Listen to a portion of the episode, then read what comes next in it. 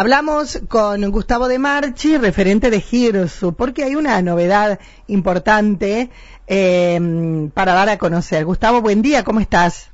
¿Qué tal? Buenos días, Mónica. Buenos días para toda la audiencia. Eh, linda mañana porque llueve.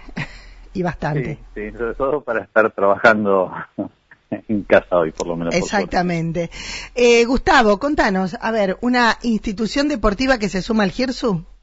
En realidad es una institución deportiva que se suma a la temática que, el consorcio viene tratando, que es la problemática de los vestidos. Cómo se suma colaborando con, la capacitación, con la concientización de, los, chicos que van a la institución, a través de todo, de un compromiso desde, la dirección de la institución hasta los cuerpos de docentes y los, padres en sus condiciones, ¿no? Tratar de, armar una, lo que estamos organizando es armar una estructura que pueda capacitar a todos los chicos y, concientizar constantemente sobre la problemática de los vestidos, la importancia de la separación en origen, no solo desde una perspectiva desde, eh, ambiental, sino también considerando todo lo que está por atrás que por ahí no se ve y no se conoce, como es la generación de empleo que, la economía circular hace. El reutilizar. El reutilizar, el reciclar, el reciclar principalmente, que es el, motivo por el cual los materiales después vuelven a un circuito productivo para, para, para poder ser otro nuevo producto, ¿no? Bien. Esto es importante poder enmarcarlo, poder ponerle nombre, poder ponerle cara a las personas que viven del reciclado en las distintas localidades para que la gente entienda eh, que cómo es el beneficio que genera una simple acción local individual de separar los residuos. Claro, y bueno, ¿de, qué institución estamos hablando, Gustavo? Estamos hablando del periódico La Emilia, en este caso, que los días se contactaron para eh, hacernos llegar esta, esta, esta, inquietud, esta idea que, que, venían teniendo.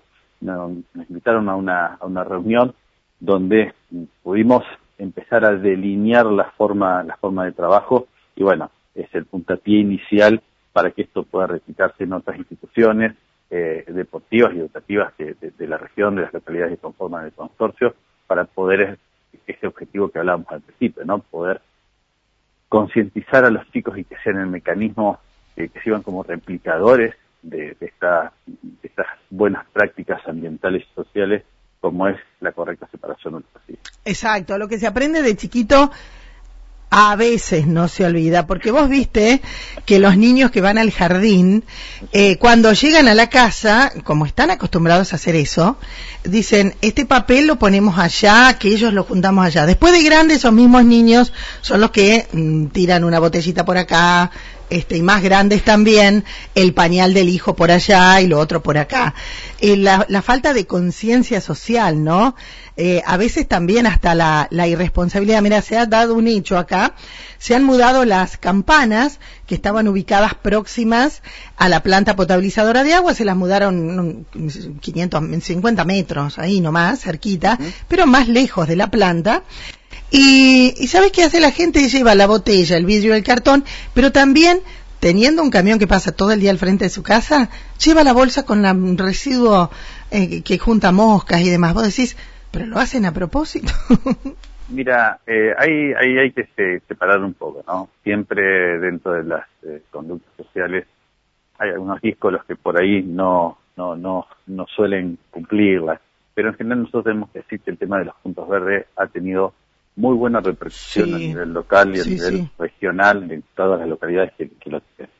Sí es cierto que hace falta mucha concientización, que hace falta mucha colaboración, porque no perdamos de vista esto, Mónica, los residuos que estamos gestionando a través de las localidades y del consorcio son los residuos que generamos nosotros mismos en nuestro hogar, claro. la gran parte de esos residuos. Entonces, no podemos hacernos los distraídos con la problemática o pretender que el problema termina cuando sacamos la bolsa de residuo, a la puerta.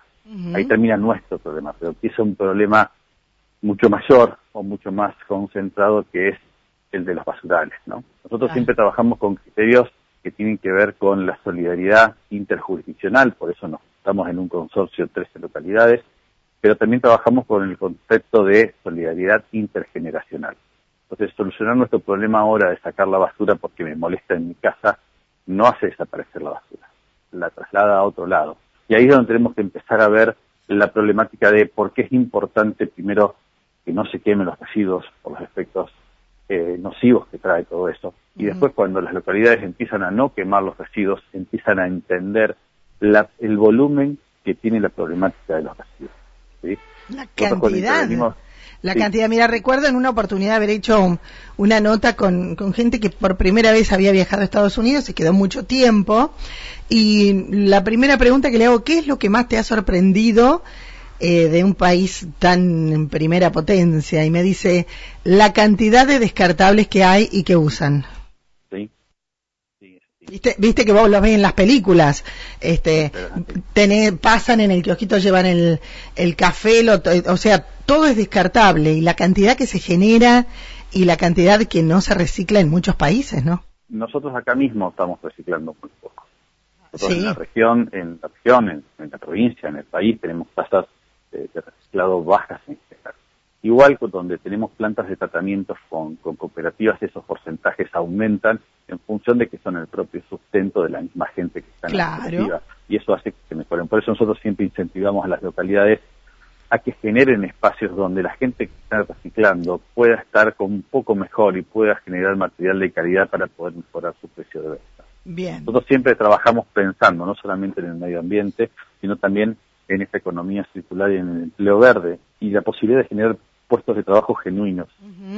Exacto. De forma, cooperativa, con, con, un formato distinto a un empleo de relación de dependencia, sí, pero también brindando la posibilidad de que esa gente encuentre un ingreso digno o de manera ordenada, cooperativizado.